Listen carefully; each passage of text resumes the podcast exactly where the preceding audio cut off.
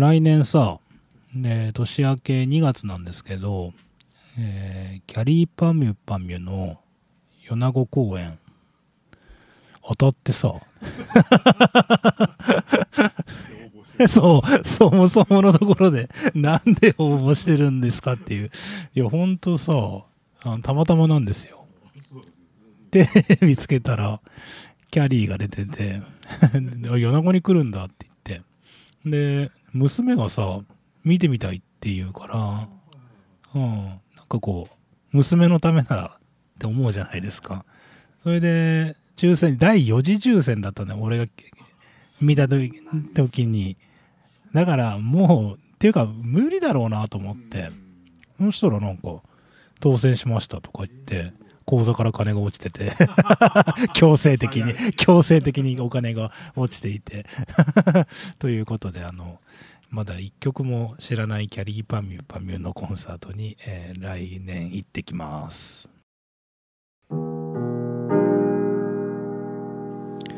世界8億9000万のヘビーメタルファンの皆さん、おはようございます。帰ってきたヘビーメタルの逆襲の時間です。この番組は FM 放送周波数 79.8MHz またダラズ FM のインターネット放送はパソコンからサイマルラジオでさらに無料音楽サイトリスンラジオを通じて全国どこからでもお聴きいただけます。番組へのメッセージはメールの方は798ダラズ FM.com ファックスの方は0859-21-7878でお待ちしています。この冬最大の寒波が、えー、列島を襲ってですね。でまあ雪がそこそこ降りましたね。えっ、ー、と、大山にとっては、これは恵みの雪になったんじゃないかなと思うんですけど、あの、まあ、米子市内でも、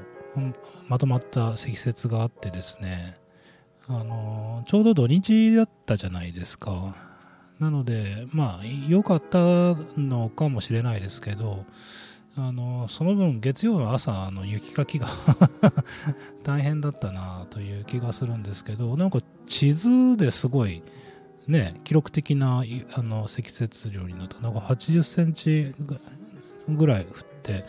でなんか12月で最記録最大とか言っても逆にそんなもんなんだと思った。な地図なんてなんか年中雪に覆われてるね。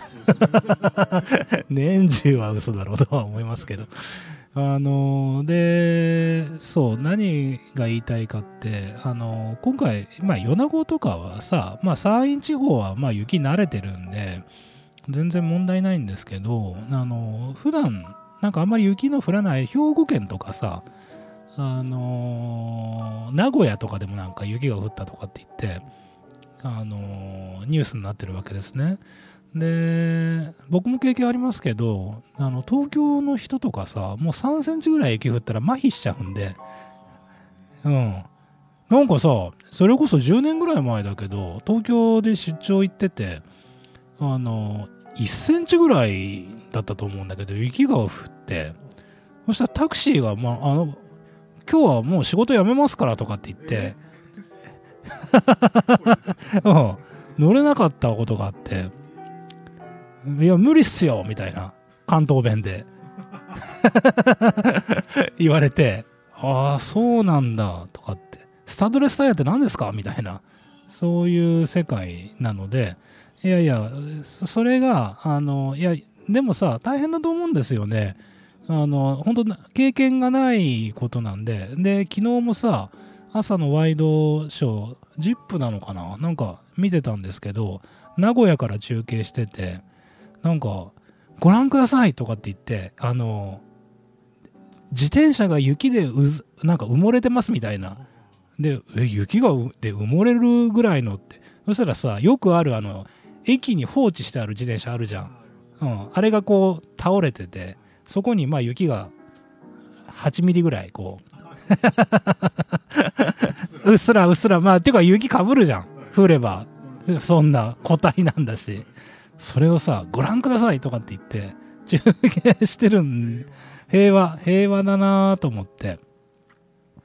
で、いや、全然いいんですけど、だから、いや、まあ、それは笑い話なんですけど、あの、本当大変だなと、えー、思います。それで、なんか、また、えっ、ー、と、大晦日もね、また、えー、寒波が来るっていうことで、うんうん。いや、それでまあ冬なんで寒波来るんですよ。うんうんうん、冬なんでね。寒波来なかったらそっちの方がよっぽど問題なので、あの、とはいえ、あの、どっかで昨日も、あの、滋賀県でしたかね、彦根かどっかでなんかあの2時間ぐらいの渋滞、えー、になっていたというのもあるみたいなので、あの、お車運転される方はですね、あの、気をつけて、えー、運転してもらいたいなと思っていますさあ、えー、帰ってきたヘビーメタルの逆襲もですね、えー、まさか、えー、12月を迎えることが まあ、あの、思ってませんでしたけど、えー、本当にありがとうございます。あの、おかげさまで、え、番組も好調というか、なんかさ、あのこの年になってっていうか、本当10年にしてようやくなんかこう、立ち位置でもないですけど、なんかこう、つかめてきたかなという、えー、感もあってですね、あの、たくさんの方に聞いていただいたことを、あの、とても嬉しく思ってます。あの最後ね、今月、先週と、それから今週とにわたって、ガンズローゼスが1991年に発表した Use Your Illusion というね、あの、まあ、思い出のアルバムを特集しているわけですけど、あの、結構、あの、ガンズ好きですとか、えー、よくあるのがね、なんとか好きでしたとか言われることがあるんだよ。過去形かよと思って。まあ、あの、あんまり深い意味ないんでしょうけど、言われてる方に。うん。あの、そんな、今も好きでいてくださいよとかって、あの、すごく思うんですけど、あの、ぜひ、当時、えー、聞いていた方はですね、えー、また改めて楽しんでもらえたらなと、そんなことを思ってます。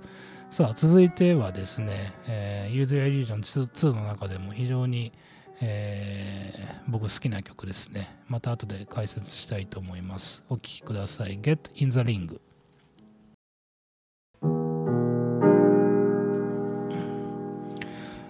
我らがですね、えー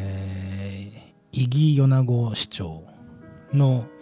えー、Facebook で知ったんですけど令和4年1月1日の夜9時から、えー、元日の夜9時から NHK 総合テレビで放送される日本最強の城スペシャルについに米子城が登場しますということであのー、なんか米子城がようやく盛り上がってきましたね 長かったな、ここまで。長かった、時代が。長かったなと思うんですけど、まあ、あの、NHK に出ただけでは何ともならないのかもしれませんけど、もうだけどこれ大きな一歩で、あの、イギさんもですね、あの、満を持してという えー、言い方されてましたけど、あのいいニュースというか知ら知らないんでね、なかなかこう、あのまあ、この番組でテレビのネタをなんとかですね、僕もあのメタル以外で、ヘビーメタル以外でなんとか皆さんと共通の話題がお話できないかと思って、割と頑張ってテレビ見たり、あの まあ頑張ってないけど、娘が見てる番組見てるだけですけど、見るようにしてるんですけど、なかなかこうテレビのその情報ってわかんないんで、あの NHK で正月からこんな番組やる。僕もそんな城好きじゃないんで わからなかったですけど、まあこういう番組があるんだということで、あの、早速というか予約をして、あの、見たいなと思ってるんですけど、えっと、2021年を振り返ってですね、あの、まあいろんなことを思うわけですけど、あの、一つはこの SNS、えー、というのが、なんていうかさ、ようやく、なんか、市民権でもないですけど、長かったなと思うんですよね。あの、僕なんかはもう Facebook 利用するだけでも10年目ですし、多分若い人、まあうちの息子なんか見てても思うんですけど、Facebook なんかしないんですよ。アカウントは持ってますけど、あのあんまり利用あんまりというかほぼ利用していなくてまあインスタグラムとかそれから TikTok ですか？うん。まああとあの意外にあれですけど YouTube もあれソーシャルネットワークですよね。うんうん、あの見るだけの人もたくさんいるのは分かりますけど自分のアカウント持って発信してあの YouTube チャンネル持ってコメントする人に返信とかコミュニケーション取るっていう時点で、まあ、あれも僕 SNS だと思ってるのであので何が言いたいかってあの SNS がその仕事に使われるようになるとかあの暮らしの一部になるとか言われてっていうかそれも10年ぐらい前から言われてるんですよ。僕は Facebook 始めた頃からあのついにみたいなあの Facebook 上陸とか言われてたんで。であのだけどやっぱりこうまあそういう早いもんにこうすぐ乗っちゃう僕みたいなチャラい人間もいますけどこの市民権得るのにやっぱ10年ぐらいかかるんだなっていうのも 思ってて。でそれが今回の今回のっていうか伊木市長なんかあの若い市長で優秀な方なのであの積極的にツイッターとかそれからフェイスブック使ってますけどあの、まあ、ようやくそういう段階まで来たんだな。行政の。ででさあの100回ぐらい批判しましたけどでもだから何て言うかさ好むと好まざるとにかかわらずその SNS っていうのが情報発信であったりだとか情報を受け止めるツールとしてあのもうなくてはならない存在になっているにもかかわらずですね相変わらず小学校や中学校ではですねあの子供に SNS を使わせないようにしましょうとかですねなんか SNS なん5つのルールとかすあななんなんでしょうねあのすぐ5つのとかあのあと語呂とか なんかすぐ作りたあれでなんかあななんなん、あごちくわとかあるじゃないですか。あれ交通安全か。よくわかんないけど。あ、イカのお寿司あったあったあったあった。あ、な、なんなんだろう。頭の中を見てみたいなと思うんですよね。どで俺なんか200年経ったってそんな発想にならないんですけど、イカのなんとかとか。なんでそれ、そういう語呂とかやりたがるのかよくわかんないんですけど、まあまあ、それはまあいいんですけど、あの、そういうさ、距離をと取らせるとか。でね、あの、言いたいことわからないでもないんですよ。その SNS であのいじめがあるとか、LINE を使ってて、まあその子供がその傷つくとかってあるじゃないですか。で、まあ、すぐさ、あの、バカな母親とかが騒ぐわけですよ。その、あの、けしからんとか、とか言って。で、いや、逆だろうって思うんですよね。だってもう、そんなの、あの絶対さ否定しようがないんだしもうずっと言ってますけど僕なんかもう仕事ほぼほぼもう電話なんかかけてくるやつ出なくなりましたんでね あのいい迷惑ですよね。マジで。電話とかすぐ、県庁とかすぐ電話してくるんですよ。今よろしかったでしょうかとかって言って、よくねえよって言って。で、いや、だから、何か用事があったら、メッセンジャーで要件言ってきてくれたら、それでいいし、まあ確かにさ、あの、口頭で話さないとわからないことってあるんで、別に電話が悪いわけじゃないけど、すぐ電話してくんだよって思うんですよ。断るごとに。なんか、まあ、かるよ、そんなメッセンジャーとかメールで。やれよと思うけど、だからもうほとんど民間のビジネスでやり取りしてる人なんか、もう9割以上メッセンジャーか、まあ LINE とか、あのでやり取りするようになりましたけどだからあの話脱線しますけど、まあ、そういう世の中にあるのにいやもう子供に LINE はあの使わせませんとかいやいや逆だろう。そのなんていうかさその無意味に人を傷つけたらいけないとかあのそういうリテラシーとかもっと端的に言えばあのなんていうかさ喧嘩の作法っていうのをちゃんと教えてというか教育するところからあの結構これ大事なことだなと思っててであの今回ねその今「Get in the Ring」っていう曲流しましたけどこれ1991年ですごい問題になったんですねあの英語の歌詞がわからない人向けに簡単に解説しておくとこの「Get in the Ring」ってまだあの当時アメリカで最も人気のあったアーティストガンズローゼスですからあのメディアですごい批判されてたんですよ。であのでさ日本のマスコミも大概ですけどなんか俺合衆国住んだことないんで分かんないんだけどもうアメリカのマスコミってもう最悪なんだって。あの何て言うの？あることないこと言っていいっていうことになってるみたいで特にその芸能人だとかミュージシャンに対してはもうなんか今はまた違うのかもしれませんけどこの頃何でも言っていいっていう風潮があったみたいででガンズローゼスは「ゲット・イン・ザ・リング」リングに上がってこいって言ってるわけですよ。うん、その俺らが反論できないところでその雑誌についたこと書きやがってって言ってあのいくらでも戦ってやるからお前らリングに上がってこい Get in the ring って言ってるんですよ。でこの曲のさらにすごいところは全て実名で上げてるんですね。その記者を。あのなんかこう曲中にほらこうセリフっていうかなんかこう語りみたいなのがあったじゃないですか。あれ全部ケラング氏のなんとかとかお前のことだお前のことだって言って名指しでそれを言ってるわけですよ。でそうそうそうだそれがもう最高にロックンロールじゃないですか。であの俺ねだからそういうのがすごい大事だと思うんですよ。なんかその人の悪口は言ってはいけませんとか。いやいや悪口じゃないよと。うん。喧嘩っていうかあの議論するんだったらちゃんとやれよって思うし陰でやるんじゃなくてちゃんと実名出せよっていうことがすごく大事でそういうリテラシーっていうのをきちんと指導なり教育していくのってものすごい大事な世の中なんですけど、まあ、なかなかそこまでにはいかないね。悪口言っちゃいけませんとかね。すぐ言うんで。いやいやだけどさそれは納得いかないこととかさ鬱憤とかたまるからだからそういうやつがさ2チャンネルみたいなところでさ匿名でさ死ねとか言うわけでしょ。俺なんかラジオで言ってるからね。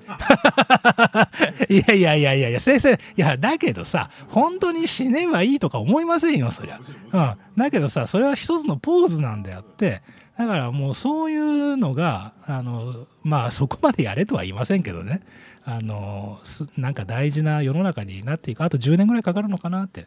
まあまあ、そんなことも思ってますけどね。すいません。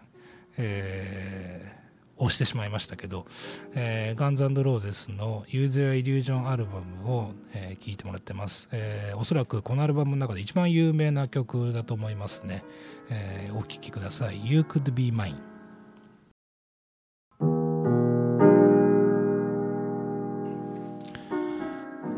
改めて12月28日ということで、えー、いわゆる役所関係が今日で御用納めですね。で、まあ、御用納めといえばですね、ほんの数年前までは、あの公務員の皆さん仕事が終わった後に、まあ、忘年会みたいな感じであの街がすごく賑やかになる、えー、日なんですねだから今夜なんかはですね飲食店の方だったり、